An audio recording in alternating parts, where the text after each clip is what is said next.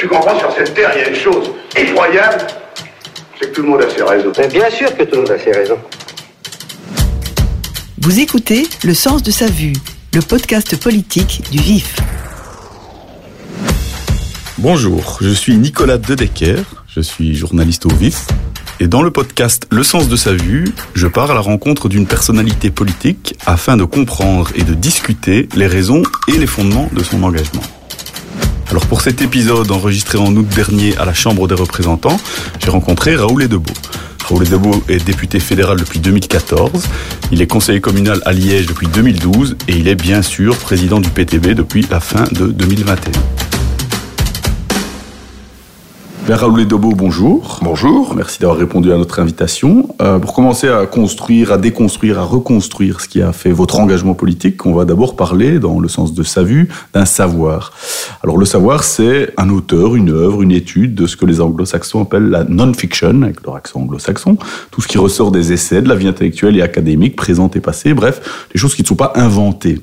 Et euh, vous m'avez dit que euh, vous aimeriez parler de l'autobiographie de Nelson Mandela, qui n'est en effet pas une fiction, puisqu'elle s'est vraiment passée, et l'auteur est bien placé pour en parler. Il a sorti cette autobiographie au milieu des années 90, euh, après avoir passé des années et des années en prison, et ensuite après être devenu président de la République d'Afrique du Sud. Et ben, la première des questions, qui est toute simple, c'est pourquoi est-ce que ce livre est si important pour vous dans votre engagement politique? Bah, D'une part, d'abord, j'aime beaucoup le, style littéraire des, des, biographies, des autobiographies. Je trouve on, on, y apprend beaucoup et euh, quand j'ai le temps, certainement en été, euh, en vacances, c'est souvent euh, ce type d'œuvre que je lis. Et dans l'œuvre de Nelson Mandela, ce que j'ai d'abord aimé, c'est évidemment la, la longueur, la, la longueur mmh. de l'engagement, euh, la perspective d'un changement qualitatif de société euh, qui s'inscrit euh, pas dans l'immédiateté, mais dans une conviction qui est maintenue, y compris dans les conditions très difficiles. Et, et, et, là, je pense que ça rejoint un peu une idéologie d'un combat, c'est-à-dire que le, le, combat, certainement, pour une, pour une révolution sociétale n'est pas un mm -hmm. combat évident, euh, connaît des hauts et des bas, connaît notamment aussi la répression, parce que ça, c'est quand même le deuxième aspect, c'est de maintenir espoir dans un milieu carcéral, dans un milieu euh, -hmm. isolé. Et donc ça, c'est un axe qui me touchait euh, beaucoup. Et puis, euh, bah, le combat politique de Nelson Mandela, qui est un peu réduit quand même euh, un peu trop à mon goût à une superficialité un peu iconique euh, mm -hmm. qui mettrait tout le monde d'accord, alors que l'essentiel de sa vie engagée a été une vie quand même qui était très polémique par rapport à beaucoup de forces politiques, euh, qu'elles soient mondiales, européennes euh, et, et, ou africaines. Et donc de ce côté-là, je veux dire, de lire un peu plus en, en détail sa, sa, propre vie, les choix -hmm. qu'il a, qu a, dû poser, ça m'a touché. Quoi. Ouais, justement, euh, Nelson Mandela était un homme de gauche, c'est incontestable, mmh. euh, mais malgré tout, il n'était pas communiste. Hein. À la page 139, il dit Nous rejetions la notion communiste selon laquelle les Africains étaient opprimés d'abord en tant que classe économique et non en tant que race en ajoutant que nous avions besoin de créer un puissant mouvement de libération nationale sous la barrière du nationalisme africain et dirigé par les Africains eux-mêmes. Mmh. Et donc, il est davantage dans l'autodéfinition d'un nationaliste que d'un socialiste ou d'un communiste. Est-ce que euh, ça ne vous trouble pas la perception? Non, pas du tout, parce que d'une part, le marxisme reconnaît une valeur progressiste euh, au nationalisme des pays du tiers-monde. Mhm. Mm -hmm. euh, je veux dire, Karl Marx a soutenu la lutte des travailleurs irlandais contre l'oppression britannique. Euh, et donc Marx fait déjà une distinction, et Lénine encore plus, euh, entre un nationalisme chauvin et euh, impérialiste qui domine les nations Mhm. mm -hmm. et un nationalisme progressiste de résistance à l'impérialisme. Mais Mandela, il, il, lutte quand même avant bien tout sûr. contre un État raciste, bien sûr. plutôt que contre le capitalisme. Bien sûr, c'est un front. Euh, faut savoir qu'en en Afrique du Sud, vous avez la, la fameuse mm -hmm. Triple Alliance, l'alliance, la triple alliance qu'il parle entre d'une part l'ANC, euh, le Parti communiste sud-africain et la COSATU, qui est le, le gros syndicat mm -hmm. unitaire euh, sud-africain. Donc il s'agit d'une une alliance triple entre ces différentes composantes et euh, Nelson Mandela était une de ces composantes à travers l'ANC avec quand même donc d'une part c'est un front un front pluraliste anti-apartheid et anti-impérialiste et je crois que c'est logique que les communistes, mmh. des socialistes, des anti-impérialistes, nationalistes euh, s'y retrouvent et moi je trouve ça plutôt un exemple positif mais en même temps Nelson Mandela explique aussi que dans le débat au sein de l'ANC il y avait, je vais dire une ligne plutôt pacifiste qui pensait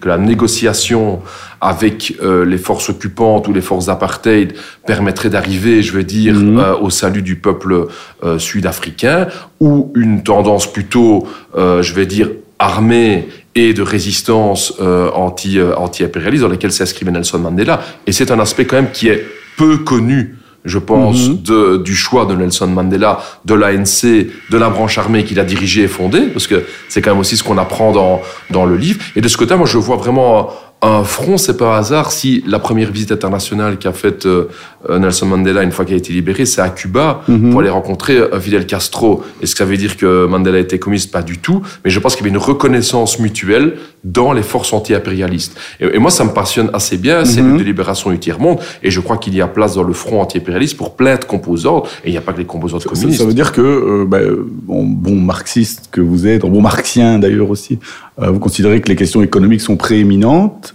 mais que les luttes ne doivent pas nécessairement être économiques pour être justes. Oui, il n'y a pas que, il a pas que de l'oppression économique. Mhm. Euh, je veux dire l'oppression des nations, euh, qui évidemment a une base économique dans le fond. Si l'impérialisme opprime des nations, c'est évidemment pour des raisons économiques, mais le droit à l'indépendance nationale est un combat qui fait partie intégrante du marxisme, qui a même été à la base. Je veux dire, la question de la guerre, la question de l'impérialisme est, est, est un, un- un pan entier du, du marxisme. Je veux dire, Lénine a beaucoup analysé sur comment dans les Balkans, l'oppression qui existait en- dans les peuples balkaniques, l'oppression qui existe pas pour rien, que l'Union soviétique a beaucoup soutenu toutes les luttes d'indépendance en Afrique, en Asie et en Amérique Est-ce que ce n'est pas que de la tactique à un moment donné? Ah non, je pense qu'il y avait vraiment le marxisme incorpore lui-même dans sa vision stratégique un rôle progressiste dans la contradiction impérialisme versus anti-impérialisme. Mhm. Et donc un certain front aussi avec ce qu'on va appeler une bourgeoisie nationale, c'est-à-dire des, des citoyens africains, latino-américains,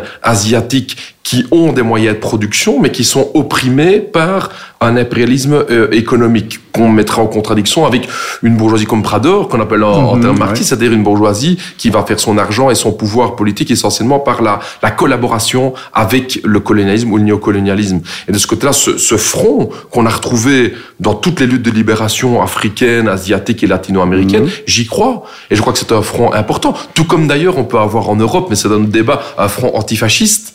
Est-ce que, Euh, que euh, c'est c'est la transition ouais. que vous me donnez, c'est très gentil de votre part. Euh, ce pourquoi Mandela était si important et, et si lourdement condamné, d'ailleurs, c'est, vous l'avez dit, qu'il a engagé l'ANC dans la voie de la lutte violente. Mhm. Euh, est-ce que en Europe, aujourd'hui, au XXIe siècle, on peut considérer la lutte violente comme un instrument politique euh, euh, à envisager Moi, je pense qu'il faut analyser une situation concrète Mhm. chaque fois euh, avec une analyse concrète. Si Nelson Mandela a pris cette option-là, c'est parce que l'État d'apartheid était violent, détruisait par la violence le mouvement politique et le mouvement de résistance citoyen. Et donc, cette situation n'est pas présente aujourd'hui en Europe euh, et en Belgique en 2022. Donc, la question ne se pose pas. Par contre, elle s'est posée en 40-41, Mhm. quand l'occupation allemande a commencé. Donc, je trouve que ce qu'il y a d'intéressant dans l'œuvre de Nelson Mandela, c'est que euh, on ne peut pas rejeter dans l'absolu Mhm. la méthode de résistance violente quand l'État que vous avez en face de vous est violent. C'est la question qui a été posée pour Nelson Mandela au moment du début de la lutte euh, contre l'apartheid. C'est la question qui a été posée aux résistants belges, qu'ils soient communistes, socialistes, libéraux, etc. C'est une question d'une forme d'action. Donc je trouve qu'en tout cas, l'autobiographie de Nelson Mandela a le mérite en tout cas de, de, de poser concrètement l'équation Mhm. et pas un rejet absolu euh, de la violence parce que de toute façon l'ordre établi peut être violent. Euh, donc de ce côté-là, je ne crois pas que c'est une option qui est valable, pas du tout Mais pour est-ce la qu'on peut Belgique pas de se dire 2022. qu'à un moment donné, dans quelques années, voire décennies, compte tenu des extrémismes de droite comme ils croissent aujourd'hui tendanciellement en Europe occidentale, on se retrouverait dans une configuration politique où, dont la violence ne serait plus exclue euh, J'espère que non. J'espère que non, parce que je pense que l'objectif aujourd'hui est d'abord d'unifier notre peuple euh, sur une base combative et antifasciste euh, par la voie politique. Mhm. Euh, je pense qu'à certains pays européens, on voit déjà ressurgir effectivement les agressions fascistes de type violente. Euh, et là, je préconise évidemment le droit à l'autodéfense euh, pour euh, les forces populaires et les populations immigrées, évidemment Mhm. encore plus, qui en sont directement victimes. Mais bon, les, les forces syndicales et marxistes sont aussi dans le collimateur, ça on le sait aussi. Euh, mais je pense que la première objectif maintenant, c'est une unification politique qui n'est pas uniquement parlementaire. Donc là, je- Mhm. bon là, je, vous connaissez mon, mon obédience marxiste qui essaie de dire qu'effectivement le rapport de force est essentiellement extra-parlementaire. Parce que de toute façon, le camp d'en face, si on peut parler en, en matière de lutte de classe, d'analyse de classe, le camp d'en face ne concentre pas sa puissance sur le monde parlementaire. Electrabel n'est pas stressé sur ce qui va se discuter au niveau du Parlement belge. Electrabel sait qu'il a tout le pouvoir pour lui et qu'éventuellement les cabinets décident de quelque chose. donc de ce côté-là, si le, je vais dire, c'est la grande bourgeoisie concentre tous sa force sur l'extra-parlementaire, les forces de gauche doivent le faire aussi. Mhm. Ça, c'est une question qui est, qui, est, qui est, stratégique et qui est bien posée aussi dans le, dans le débat, je crois, dans la lutte contre l'apartheid. Est-ce qu'on allait aller vers uniquement une intégration dans le système d'apartheid ou est-ce qu'on voulait avoir réellement une révolution mhm. démocratique et nationale euh, en Afrique du Sud? C'est bien posé. Nelson Mandela, un peu comme le PTB d'ailleurs, a le goût de la tactique. Il parle mhm. beaucoup de quoi faire, avec qui s'allier, quand, comment euh, mettre en avant euh, sa cause, comment la vendre, si je puis mhm. dire, etc. Et il y a spécifiquement un moment où il explique, au moment d'ailleurs où il veut convaincre l'ANC de s'engager euh, résolument dans la lutte violente à travers une mhm. organisation clandestine, etc., où en fait il donne une interview où il le suggère. Mhm. Sans en avoir parlé euh, en interne à l'organisation, pour, pour, un peu couper l'herbe sous le pied de ceux qui voudraient, euh, qui s'opposeraient à, à, ce revirement stratégique. Et il explique que voilà, la page 326. Je fus critiqué par notre direction pour avoir fait cette remarque dans la presse avant toute discussion par l'organisation. Mais parfois, on doit rendre public une idée pour pousser une organisation peu disposée à s'engager dans la direction où on peut aller. Mmh. Est-ce que vous, vous avez déjà fait ça? En fait, j'essaie le moins possible. Et, je vais dire pourquoi Parce que j'ai la chance de vivre euh, dans, une structure politique qui peut développer toute sa démocratie en mhm. interne pleinement. Je pense que Nelson Mandela décrit quand même bien dans le livre aussi comment c'est difficile dans la clandestinité de structurer euh, un parti politique. ils sont pas encore clandestins. Ouais, mais c'était quand même. Ça ils étaient dans le collimateur. Voilà, ça restait quand même très difficile. Il y avait quand même déjà beaucoup de répression. Il y avait une structuration difficile du mouvement et un mouvement qui était en train de naître. Euh, par contre, je crois dans la question de la tactique. Mm-hmm. Et Nelson Mandela est un grand tacticien. La question, c'est il faut maintenir une stratégie. Mm-hmm. Euh, vous avez toujours une stratégie où vous voulez arriver. Et là, c'était comme la fin de l'apartheid. Mm-hmm. C'est-à-dire pas euh, réformer l'apartheid, pas euh, acquérir quelques droits pour les intellectuels en Afrique du Sud, par exemple. c'était quand même une stratégie d'une destruction de l'État raciste d'apartheid. Euh, et donc ça, il n'a pas changé de cette stratégie-là, alors que beaucoup lui avaient conseillé de dire, etc., etc. Et là, les moyens qu'il a mis en place, euh, à un moment donné, il arrive à la constatation que les moyens pacifiques ne, ne pouvaient pas mhm. suffire. Donc je trouve quand même que la tactique ne peut pas remettre en cause la stratégie. Or, mhm. c'est un phénomène qui est arrivé dans énormément de, de mouvements révolutionnaires.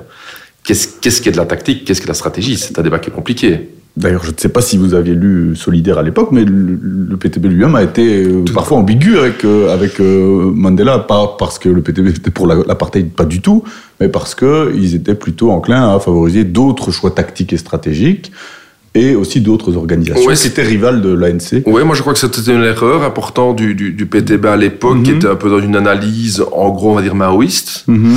et qui était que tous les mouvements qui ne s'intégraient pas dans une stratégie euh, maoïste... étaient des agents de l'impérialisme, Exactement. Euh, soit soviétique, soit euh, américain. Et donc, ça a été le cas pour l'Afrique du Sud, c'était mhm. pour euh, bah, les forces cubaines qui ont soutenu l'Angola et l'Afrique du Sud dans, mhm. leur, euh, dans leur résistance, le Mozambique, y avait cette grille d'analyse qui était essentiellement, qui venait de, de, de, de Pékin, de laquelle le, le, PTB est revenu.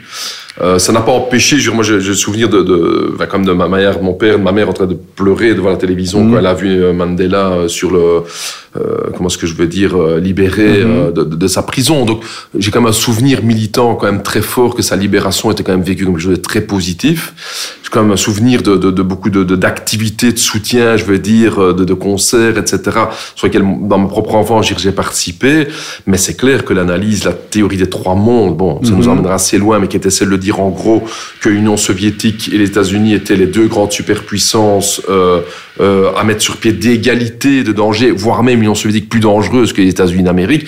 Cette grille d'analyse, c'est transmise sur un ensemble mhm. euh, de, de, de, de, combats, et notamment tous les combats africains qui n'étaient pas soutenus directement par Pékin étaient vus comme étant des, des combats réformistes. Voilà, moi je crois que c'était du gauchisme euh, d'une organisation naissante dans laquelle on, on est revenu.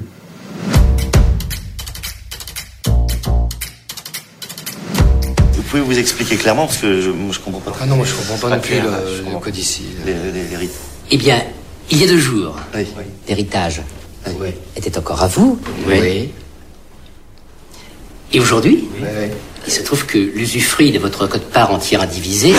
C'est ce que je comprends pas. c'est L'histoire du jus de fruits, là. De... L'usufruit. Enfin, oui, c'est- quoi? Ça veut dire quoi? Et puis clairement, parce que je comprends pas. L'usufruit de votre quote-part entière indivisée... Non, ça va pas, non Excusez-moi. Excusez-moi, ça m'est échappé parce que je comprends, comprends pas. Moi non plus, je ne comprends pas. Eh bien, dans la deuxième partie de notre podcast, Raoul et Debout, on va parler d'une scène. Et la scène, dans le sens de sa vue, c'est le moment d'une œuvre ou l'œuvre en elle-même de fiction qui euh, a jugulé, stimulé, lancé euh, votre engagement. Et vous m'avez envoyé euh, une scène des- du film des, des Inconnus, Les Trois Frères. C'est un film de 1995 pour les, nos auditeurs les plus jeunes. Ils sont, ce sont trois frères, comme le titre l'indique, et ils découvrent que leur mère, qu'ils n'ont pas connue, euh, est morte, et ils ne se connaissaient pas eux-mêmes et doivent se rencontrer pour toucher cet héritage. Et vous m'avez dit, c'est mon testament politique.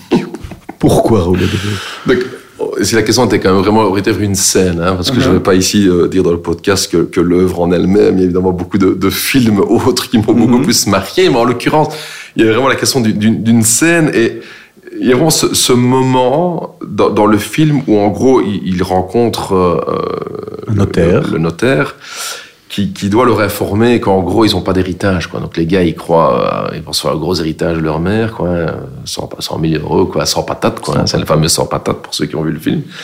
Et le, le, le notaire, qui est d'une autre classe sociale évidemment que, que les trois les trois frères, les trois pro- protagonistes, doit leur expliquer qu'en gros ils auront rien, ils auront juste un, un, un disque quoi.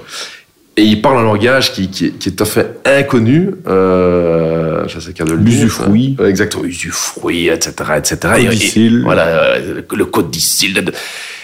Et cette scène va, pour moi, ouais, quand je dis testament politique, c'est que cette question du langage de classe euh, et de la violence euh, de classe qui existe dans le langage utilisé, et notamment euh, comment l'élite, qu'elle soit politique et économique, utilise un vocabulaire qui enlève euh, le pouvoir démocratique du peuple de s'exprimer. C'est vrai que c'est un engagement de vie pour moi-même, dans, dans ma fonction, je veux dire, de tribun, de, de, de, de- politique. Ça me concerne, enfin, pour moi-même personnellement, ça, ça me touche très fort, quoi. Et cette scène bah, que j'adore, parce qu'après il se lève, il commence à lui foutre des torgnoles, etc. Mais ça en fait, mais ça en tweet, mais c'est c'est vraiment, enfin, j'adore. Enfin, c'est vraiment une petite scène qu'il faut qu'il faut revoir une fois sur euh, sur, sur, sur YouTube. Voilà, elle, elle, elle, elle est pour moi signe euh, de symbole d'une euh, d'une colère de classe euh, qui existe dans la société pour des raisons économiques, mais aussi pour des raisons politiques et des raisons même de, de, de, de posséder son langage. Capital culturel. Voilà, exactement, Mhm. exactement. Euh, Mais, mais c'est c'est- c'est tout de même, euh, les trois frères, c'est quand même l'histoire d'une révolte pro-capitaliste. Euh, parce que, ben, on l'a dit, c'est l'héritage la question. Et donc, quand ils mettent une torgnole à ce notaire, euh, ils, ils- ils luttent contre la perte de leur héritage. Et donc, dans une certaine mesure, pour le capitalisme, sachant que, ben, que l'institution juridique de l'héritage, c'est l'institution qui permet la perpétuation de la propriété cap- capitaliste. Et donc, en fait, ce film, c'est une révolte de droite. non, non, mais non, parce que ici c'est l'héritage populaire. Donc moi je trouve quand même que ce qui a changé quand même par rapport à la question théorique de l'héritage bourgeois, je veux dire à l'époque, c'est qu'aujourd'hui les classes populaires, pour des raisons A plus B dans les années 50, 60, 70, ont pu construire en partie, je veux dire, un, un petit héritage, ce qui n'était pas le cas, je veux dire, dans, dans l'époque que Marx a décrit. Donc de ce côté-là, moi je crois que l'héritage des grosses fortunes euh, est un enjeu démocratique important, mais pas de la disparition d'un héritage dire, des, des classes populaires. Et donc ici, on en fait, on, cœur, je veux dire, de, deux des trois sont de couches très populaires. Il y en a un qui tente un petit peu de se faire croire qu'il fait partie de l'élite, mais qui en fait pas partie, et qui a toute sa frustration dans le film, à quel point il veut s'intégrer euh, aux couches élites, et en fait, les, les couches élitistes ne, ne le veulent pas. Donc moi, je trouve que justement, il y a, il y a- y a un peu ce combat populaire, quoi, pour pouvoir avoir accès, je veux dire, à, à ce que leur maman avait rassemblé pour eux, en plus gagné par un C'était pas vraiment pour eux. Et par ailleurs, le, le, le fait qu'ils perdent cet héritage a une conséquence sociale importante, c'est-à-dire que euh, l'héritage va euh, pour un fonds qui est constitué pour construire un orphelinat. Donc on est du côté de ceux qui préféreraient qu'on ne Mais construise ce pas que, ce d'orphelinat. que je trouve intéressant, c'est que justement, dans tout le film, hein, parce qu'on on finit par, à la fin par le procès, il, il rencontre en fait sans arrêt des acteurs de l'élite avec elle, c'est ça qui est très chouette, je trouve, dans, dans le film, donc il rencontre un patron, parmi la fameuse expression, c'est une entreprise, c'est comme une, une montgolfière, dire, quand, quand, quand il faut monter, il faut lâcher du lest pour expliquer à quel point il licencie un, un, un des trois. Euh, donc il, il rencontre quand même dans, dans tout le film ces élites. Bon, non, voilà, c'est pas une œuvre qui va faire la révolution. Moi, je suis pas en train de vous dire que les inconnus veulent faire la révolution, mais c'était une scène, voilà, qui me, qui, qui me touchait parce qu'elle était spécifique sur la question du langage et, et, et- et pas que sur l'économique, quoi. Et sur l'héritage, quand même, c'est un sujet important, Tout à- le beau, tout je suppose tout de même toujours opposé à ce que euh, on baisse à tout craint les droits de succession. Bien sûr, mais même là, on a une réforme fiscale qui est orientée sur une baisse pour les couches populaires, parce que Mhm. ça, je reste quand même avec cette question-là. La, la question de l'héritage se pose différemment pour les couches qui de toute façon ne payent pas Mhm. des droits de succession parce qu'elles le font entrer des fondations, des sociétés, etc. Donc les ultra riches n'en payent pas, alors que monsieur et madame tout le monde vont payer.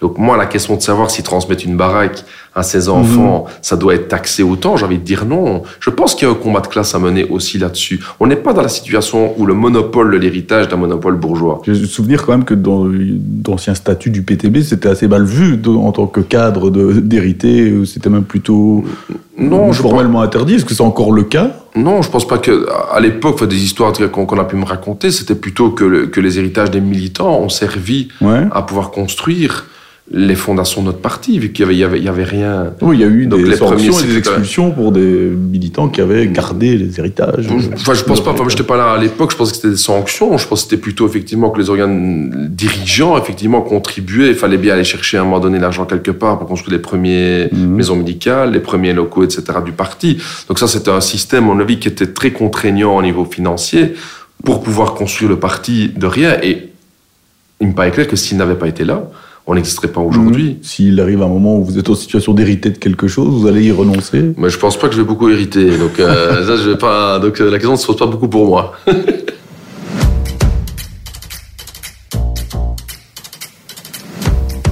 Alors Raoul Debo, la troisième partie du sens de sa vue, c'est le soi. Et quand on décide de parler de soi, ben, c'est qu'on décide de parler de vous. Et on va trouver un moment précis, ou une rencontre, ou un lieu, ou un milieu dans lequel vous avez vécu, qui a orienté le sens de votre vue. hein. et ce soi qui a fait naître votre engagement, qui l'a contredit, qui l'a renforcé.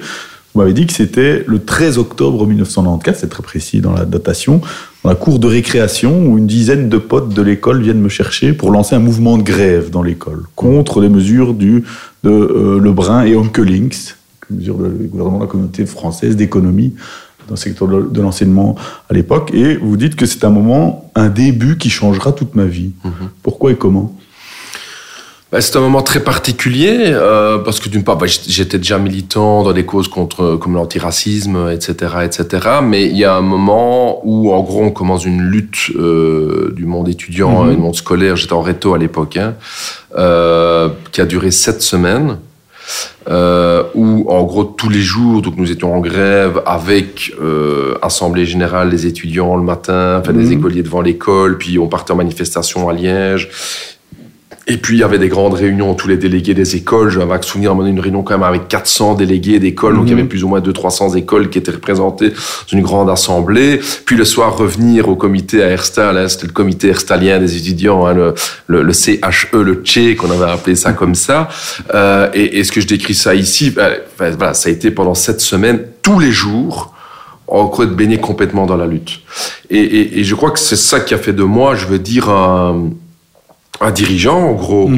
Je veux dire, je pense que s'il y Est-ce avait que c'est le moment de l'apprentissage de la tactique dont on parlait tout à l'heure alors, c'est l'apprentissage de, de plein de choses. Donc, de la tactique, de la démocratie de lutte, c'est-à-dire Mhm. comment on fait une synthèse en moins de 400-500 étudiants, une synthèse dans un comité, que ce soit sur la durée du mouvement, le mot d'ordre, euh, jusqu'où aller, euh, Mhm. comment contacter les étudiants qui avaient un peu plus peur, les étudiants qui avaient plus de problèmes d'échec scolaire et d'autres, parce que tout le monde n'est pas égal non plus dans une lutte scolaire, les parents évidemment, les, pa- les profs. Donc, il y a, y a en tout cas un apprentissage très fort sur la science de la lutte, Mhm. parce que c'est une science euh, qui peut, qui s'apprend, je veux dire, par rapport à l'héritage du passé, des luttes, mais aussi avec inventer Mhm. des nouvelles formes, une belle créativité.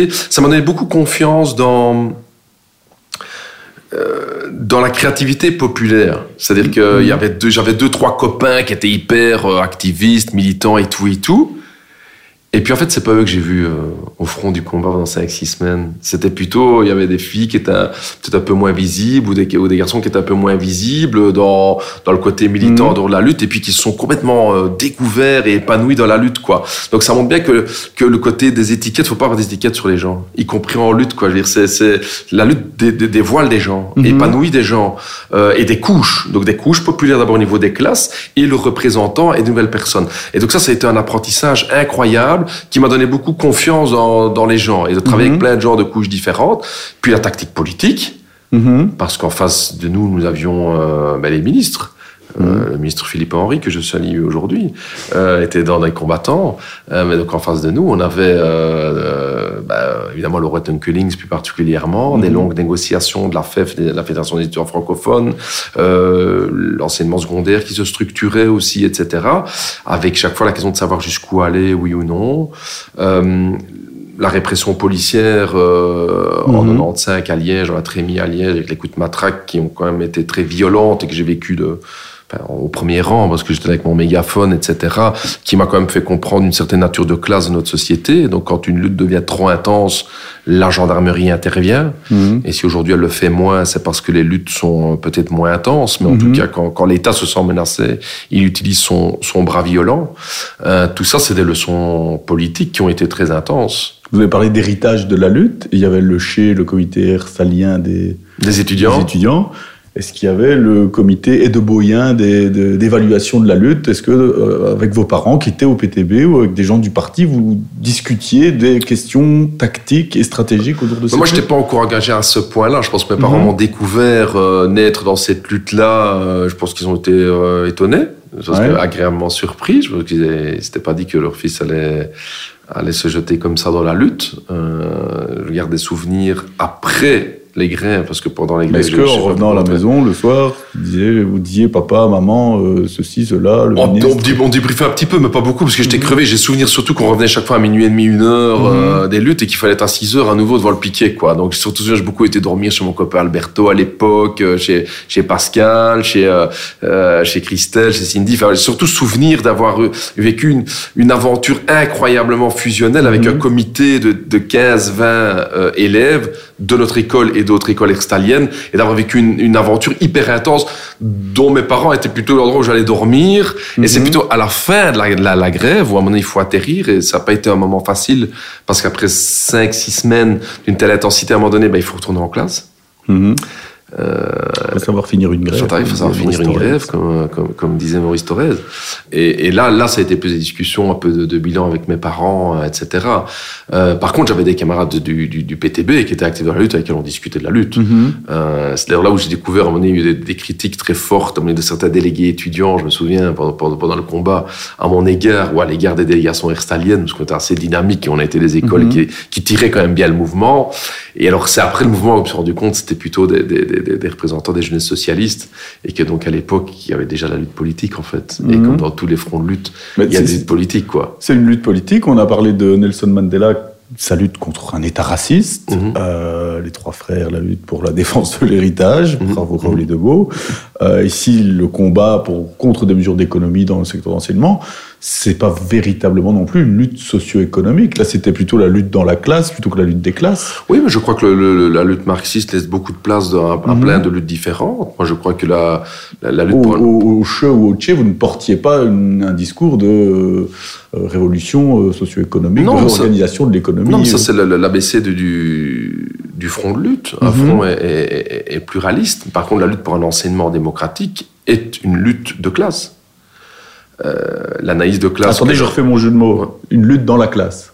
C'est ça, exactement, une lutte dans la classe, mais euh, je lutte de classe, c'était mm-hmm. notre, slogan. Moi, je crois que la, le, le définancement, le sous-financement de notre enseignement a coûté beaucoup plus cher aux, couches populaires, et que donc l'enseignement comme organe de reproduction de classe s'en trouvait renforcé. Donc c'est une lutte de classe, euh, mais, mais, mais, la lutte de classe ne se limite pas à la lutte socio-économique pour les mm-hmm. salaires. Vraiment, je trouve ça important, et, et l'héritage, la, la, tradition du marxisme, quand on voit le, le nombre de sujets différents, j'y remarque à suivi la lutte des paysans, des, des, agriculteurs en, en, viticulture, des, des mhm. vallées mosanes, euh, de la Moselle, etc., en Allemagne, c'était une lutte qui n'était pas que socio-économique.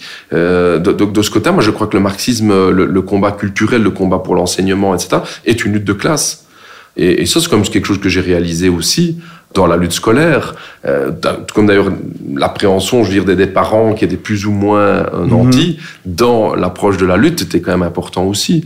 Donc moi, ça a été vraiment un moment important et je pense que si le PTB avait, euh, avait déjà pris une autre voie comme il a pris en 2008-2009, il, il, serait beaucoup renforcé dans cette mhm. lutte-là, ce qui, ce qui a été beaucoup trop peu le cas. Encore de la tactique. Oui. Oui, je crois que c'est important. Mais, mais, mais, pas mal de cadres du PTB proviennent quand même de cette génération-là. Euh, J'ai même Moïse Mayango, qui, était, Mhm. qui, qui est notre chef de file au, au, au Parlement wallon. C'est là où j'ai rencontré Germain. Est-ce que la lutte, le mouvement a gagné quelque chose? Bah, je pense qu'on a réussi à À freiner. cet apprentissage, c'est- alors presque une- une- un raisonnement de développement personnel. Non, non. apprentissage, est-ce que Non, non, donc l'apprentissage. cette lutte a apporté quelque chose D'une part, quand je parle d'apprentissage, euh, c'est un apprentissage de, de, de classe et, et de couche de la population. Donc je pense que c'est vraiment pas la lutte de classe n'est pas un phénomène individuel, il est collectif et il y a plein d'individualités là-dedans. Mais je pense que je rencontre encore aujourd'hui des, des, des centaines de jeunes de ma génération que je rencontre dans les soirées, etc., qui me parlent à quel point cette lutte les a marqués dans leur engagement citoyen, dans leur vision du monde et tout et tout. Donc je pense que de ce côté, c'est euh, c'est plutôt un apprentissage de, de lutte de classe au sens euh, euh, large du, du terme. Euh, sur les résultats même directement socio-économiques, il y a eu un frein qui a été mis à l'époque contre Mhm. la fusion de certaines écoles et un frein modéré de la, la, la comment est-ce que je veux dire de la de l'austérité Mhm. dans, dans le secteur. Mais je vais pas tourner autour du pot. L'essentiel des mesures ont été imposées par le PS et par le CDH à l'époque. Et là, je pense qu'il y a toute une génération qui est sortie aussi dans un bilan politique sur le sujet. D'une part, dans l'écologie politique. Euh, on a rencontré bah, Philippe Henry, Stéphane Azé, etc., etc. Et puis aussi au sein du PTB. Donc de ce côté-là, je vois une conscience politique que le Parti socialiste hum, n'incarnait plus les aspirations des, des couches populaires, notamment au niveau de l'enseignement, ça a mené un changement politique de la société pour préparer les luttes par après. Mais c'est vrai que la lutte elle-même n'a pas eu le succès euh, escompté. Le matraquage de la manifestation à Liège par euh, Jean-Maurice Dehousse a été un moment assez charnière où le mouvement étudiant a pris peur par cette répression. Je, je vois encore euh, Fabrizio Buccella que, que, je, que, que, enfin, que je salue d'ailleurs ici euh, ce soir parce que était vraiment aussi à la base de mon engagement. C'était vraiment un type de dirigeant. Ah, j'étais j'étais vraiment fier de- d'avoir des dirigeants comme, comme lui. Euh, je, je le vois dans, dans le débat après la répression avec un, en, en- en portant les les couleurs du mouvement étudiant en disant à Jean-Maurice Douce, mais, mais c'est indigne, vous êtes dans un bac à sable, comment vous pouvez casser un mouvement populaire comme ça? Mais on voit bien qu'après le mouvement, ça a été difficile de le relancer, parce que la peur a pris, a pris une présence aussi.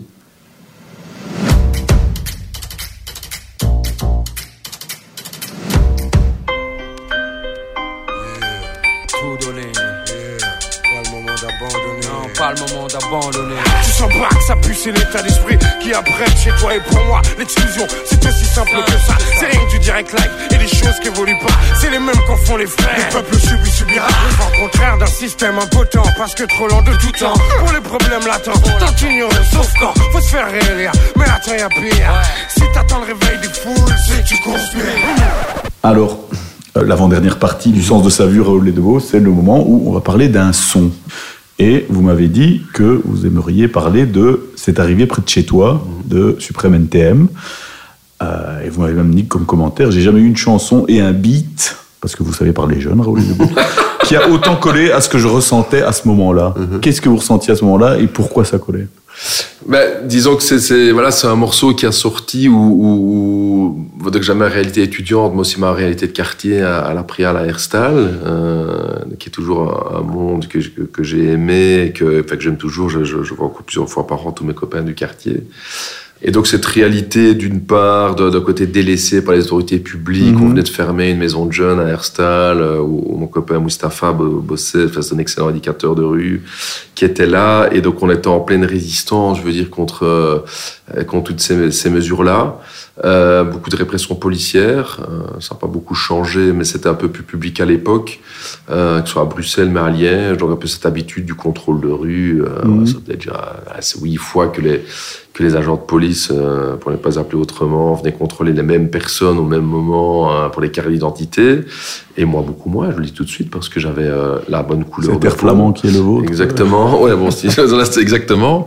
Euh, et, et, et donc, c'était vraiment une réalité vécue euh, euh, très, très intensément aussi dans, dans, Mhm. dans mon engagement et dans mes émotions. Et, et NTM a été vraiment le groupe pour moi qui a réalisé cette, cette fusion entre, d'une part, un côté très hip-hop, euh, mais aussi un côté très, très rock, quoi. Et donc, Mhm. NTM avec Rage Against the Machine, j'ai un petit peu hésité euh, pour, pour la série aujourd'hui, mais je me dis que j'allais prendre plutôt des, des lyrics français. euh, dans, dans la discussion actuelle, mais ce sont vraiment les deux groupes qui est, pour moi, qui, qui est au diapason, quoi, vraiment de mon ADN Mhm. euh, à l'époque. Et, et, et c'est arrivé près de, près de chez toi, et vraiment ce, ce morceau qui dénonce tout ce qui ne va pas Mhm. dans la France de l'époque. Mais il dénonce, il dénonce en effet tout ce qui ne va pas à, à chaque euh, couplet.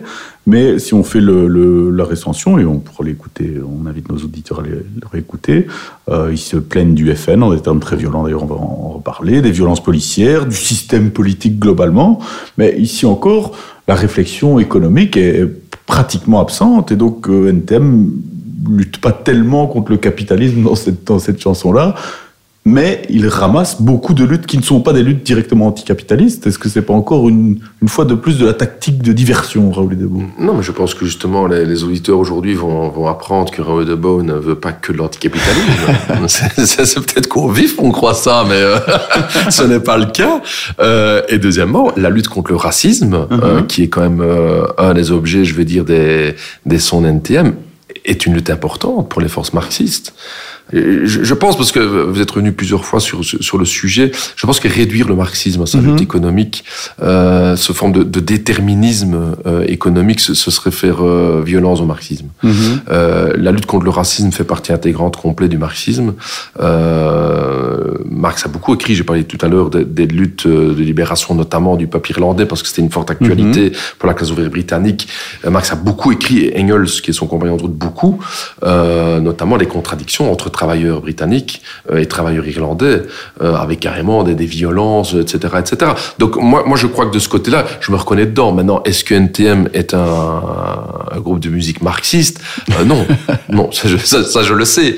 Euh, maintenant, la question m'était posée, c'est qu'est-ce qui m'avait marqué à l'époque? Euh, Moi, j'ai eu tout un développement aussi. je veux dire, après, ici, on est dans les périodes 97-98. C'était une période qui était importante pour moi. Et, et, et le racisme, la répression policière me, me marquait beaucoup. Et la montée du Front National.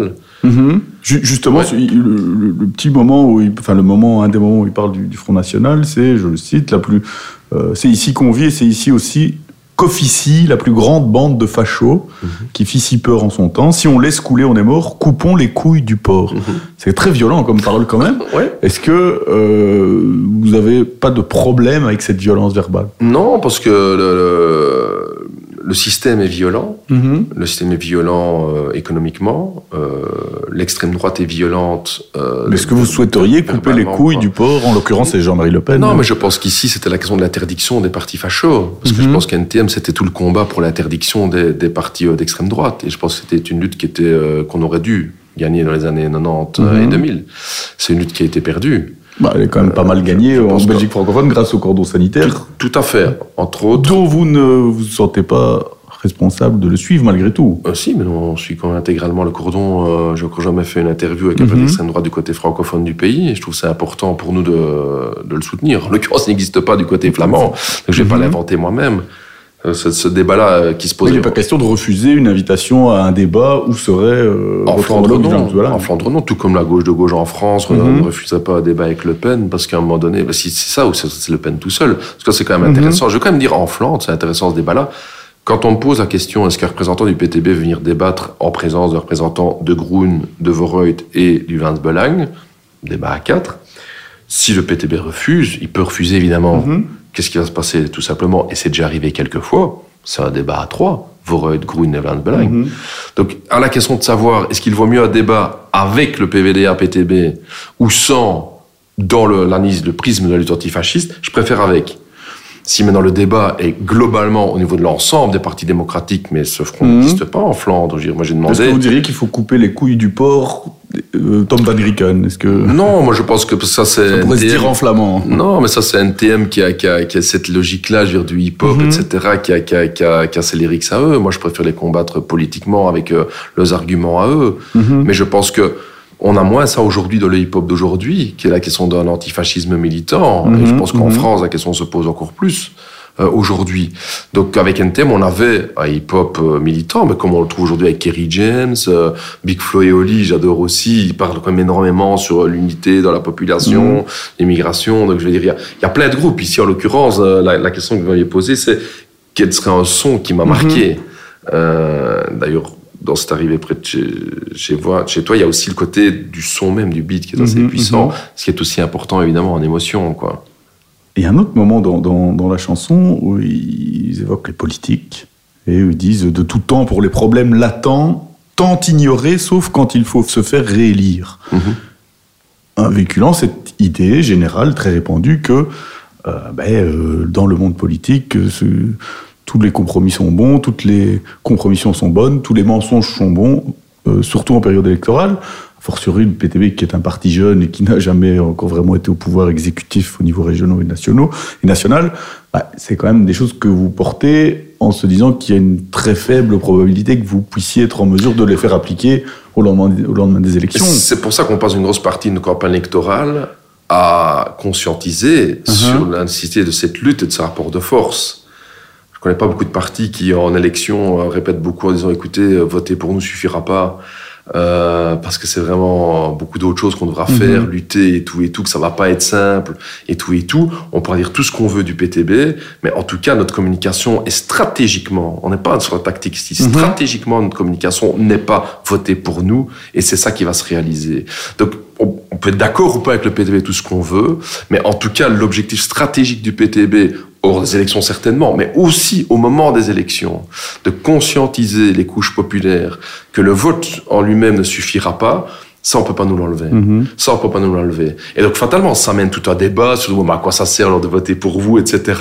Et donc, fatalement, avoir plus de députés PTB permet d'amplifier cette caisse de résonance euh, politique. Hein. Je veux dire, je ne serais pas en interview aujourd'hui euh, si on n'avait pas quelques députés. Je crois que c'est logique. C'est une question de légitimité démocratique. Donc, de ce côté-là, il y a un effet amplificateur du fait d'avoir des élus. Mais en tout cas, en pleine période électorale, le côté promesse et c'est là où, en fait, la plupart des politiques savent qu'ils ne feront pas ce qu'ils font. Là, je comprends cette hypocrisie. Parce que le monde politique le sait. Il a les budgets dans sa tête, il a l'acceptation Mhm. ou pas, sa réalisation qu'il qu'il fera. Et là, on est dans le mensonge, quoi.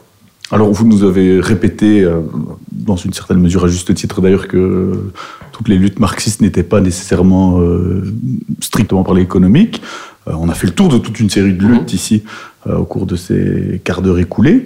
Euh, Est-ce que, pour vous, Raoul Debeau, toute lutte populaire est par nature juste? Est-ce qu'il y a, et à l'inverse, est-ce qu'il y a eu des luttes populaires menées dans les classes populaires ou par les classes populaires qui étaient injustes? Bien sûr. Bien sûr. Lesquelles, par exemple d- d'une part, pour revenir, je, je pense qu'il y a une lutte spontanée, populaire, qui peut naître sur des questions socio-économiques, qui nous mène, je veux dire, au, syndicalisme plus ou moins conscient, avec une autostructuration euh, des couches populaires et des couches ouvrières au sens large du terme. Euh, la question dans quelle direction vont ces luttes-là dépend complètement de l'état-major, euh, qu'il soit syndical, qu'il soit politique, qu'il soit associatif, de ce qu'on appellerait, je veux dire, moi je, je n'ai pas de tabou quand on parle d'avant-garde, etc. Je veux dire, il y, a- il y a toujours eu dans toutes les, dans une classe, vous avez toujours des gens qui sont plus occupés avec le sujet que d'autres, des gens qui veulent tirer en arrière et tout et tout. Et donc, euh, euh, dans l'histoire populaire, on a eu des programmes euh, racistes, je vais dire, où des couches populaires ont par exemple euh, tabassé ou euh, euh, mené des combats racistes. C'est une réalité. Euh, ou que euh, la, la propagande pro-coloniale est menée à ce que des couches emmenées populaires en Occident Mhm. ont soutenu euh, des, euh, des initiatives, je dirais, impérialistes, euh, etc., etc. C'est la définition d'un, d'un, euh, de, de la lutte politique. Mhm. Donc de ce côté-là, non, tout ce qui est populaire euh, n'est pas, euh, ne va pas dans le sens d'un, d'un combat progressiste. Ça, ça me paraît très clair. Euh, par contre, je dis avec ça, c'est qu'il y a beaucoup de luttes qui, qui commencent d'une manière un petit peu, je vais dire, brute de décoffrage, parce qu'un combat n'est pas toujours euh, euh, cristallin dès le départ. Pour un bon exemple, les Gilets jaunes, c'est Mhm. un, un bon exemple en la matière, où à un moment donné, une résistance très large, très populaire, avec plein de classes différentes, mais qui reste des classes populaires, Mhm. que ce soit paysannes, indépendantes, euh, ouvrières évidemment, euh, et qui, qui, qui rentrent en, en résistance contre, en gros, Macron qui veut augmenter le prix de l'essence. Et je pense que là, il y a un rôle important pour mener un combat politique Mhm. au sein même de ce mouvement-là. L'extrême droite le fait, euh, les partis traditionnels le font, et les partis marxistes doivent le faire. Euh, et donc là, on, on a parfois un peu ce, purisme des fois de Mhm. oui, mais ce mouvement-là, il, n'est- il n'est pas juste euh, intégralement depuis le début. Ça fait partie du combat politique. euh, à mener. Et ça, je pense que beaucoup de militants doivent le faire. Le, P- le PTB en est l'exemple. Je veux dire, en mai 68, le mouvement commence, si je pense ceux qui ont fondé le PTB, le mouvement commence en mai 68 sur Wallenbeuten, Mhm. c'est-à-dire un mouvement qui veut foutre les Wallons d'or à l'université de Leuven. Et dans le mouvement, des étudiants militent, rencontrent des étudiants latino-américains, prennent connaissance avec le marxisme, mènent leur combat pour transformer le mot d'ordre en bourgeois Boyton. Euh, donc, donc, ça montre bien que des Et aujourd'hui, le PTB est un parti national unitariste. unitaires, c'est ça, et, et unitaire antinationaliste. Donc, donc ça montre Vous, bien. vous voudriez que l'UCL de Louvain-la-Neuve revienne à Louvain-la-Neuve ou- Non, ça va, ça on va laisser euh, au niveau communautaire. Par contre, qu'il y ait un peu plus de coordination nationale pour nos enseignements, notamment les vacances, etc. Et ça, ça ferait du bien, quoi. Mais, mais, mais, mais, mais voilà, moi je crois que de ce côté-là, le côté que des mouvements qui à la base n'étaient peut-être pas des mouvements progressistes, mais le deviennent par un combat Mhm. politique à l'intérieur du mouvement, ça j'y crois. Ça j'y crois. Euh, et, et de ce côté-là, toute forme de lutte spontanée a un côté pluraliste et qui va dans tous les sens, c'est normal. Il n'y a pas de vide en politique. Euh, moi, je- de ce côté-là, ça ne me stresse pas.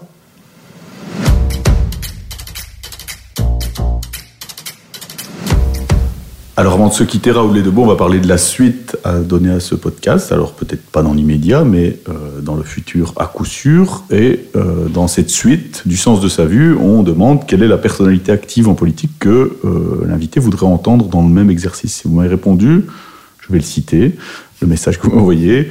Euh, Jean-Luc Cruc, rien que pour emmerder Georges Louis. Bon, voilà la première raison entendre Jean-Luc Cruc. D'abord, pourquoi vouloir emmerder Georges-Louis Boucher? Non, mais voilà, parce qu'il est le représentant intégral pour moi d'une arrogance libérale, euh, des, des, des- couches nantis, je veux dire, dans notre société, euh, et il incarne ça avec un, euh, un côté très décomplexé. On, on peut pas lui retirer ça, et de ce côté-là, mais est-ce que du point de vue du, du communiste que vous êtes, c'est pas plus dangereux un libéral qui n'a pas cette, ce que vous appelez cette arrogance euh, plutôt qu'un libéral qui l'affiche Non, justement. Tactiquement, je veux dire. Non, pas du tout, parce que je pense que, que Georges-Louis Boucher a une tentation, en tout cas, euh, de vouloir euh, polariser la société. Donc ça, c'est clair qu'il a, qu'il une option stratégique. Oui, mais lui, sur une base identitaire, Mhm. sur une base de droite. Et, et je pense que d'autres forces libérales ont peur de cette orientation euh, dangereuse que Georges Boucher veut prendre. Euh, c'est pour ça que je voulais aussi permettre de donner la parole à, à Monsieur Cruc. Voilà. Euh, de ce côté-là, je pense que Georges Boucher, comme comme beaucoup de gens dans l'élite, sont en train de réfléchir aujourd'hui sur comment capitaliser le mieux possible euh, sur des luttes identitaires, répressives, Mhm. euh, pour pouvoir marquer des points, parce que les gens ont peur. Euh, aujourd'hui Euh, et, et de ce côté-là, c'est à moi de mener le combat aussi par rapport à, à sa politique de droite. Est-ce qu'il vous arrive souvent de vous mettre dans la tête de l'adversaire, de l'adversaire de classe ici en l'occurrence- en l'occurrence, ici en l'occurrence du libéral, un arrogant et un moins arrogant pour Toujours, votre- toujours. Moi, j'adore jouer, Mhm. aux- jouer aux échecs et j'adore euh, essayer de réfléchir à quatre coups ce que Mhm. celui qui est en face de moi joue. Ça prend beaucoup de temps et d'énergie, euh, mais en politique, c'est très important. Et donc, j'essaie toujours de réfléchir comment l'autre résonne. Euh, et souvent, je trouve que le l'analyse de classe Mhm. et donc les agendas des classes euh, restent très pertinentes pour savoir quel euh, geste va être fait, oui ou non. De ce côté, je trouve que la, la, la politique est parfois pas très surprenante. C'est-à-dire Mhm. que quels sont les mécanismes qui se mettent en place en mode en matière quand il y a une lutte, quand il y a une crise économique, par exemple, ou- euh, dans une crise économique, une crise politique, on va avoir une radicalisation des partis de la droite traditionnelle. On va avoir une gauche social-démocrate qui va réagir chaque fois qu'elle est menacée sur sa gauche par une même manière, qui essaie de radicaliser ou de pseudo-radicaliser son discours sans le réaliser dans la pratique, un peu ce, ce grand écart. De ce côté-là, on voit quand même une reproduction assez euh, classique finalement de, de l'échiquier politique.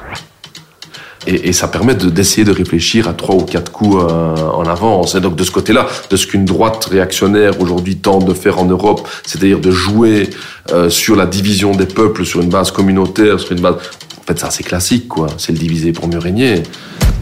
Eh ben, on va essayer alors euh, à l'avenir de réfléchir à trois ou quatre podcasts. Alors, c'est du sens de sa vie.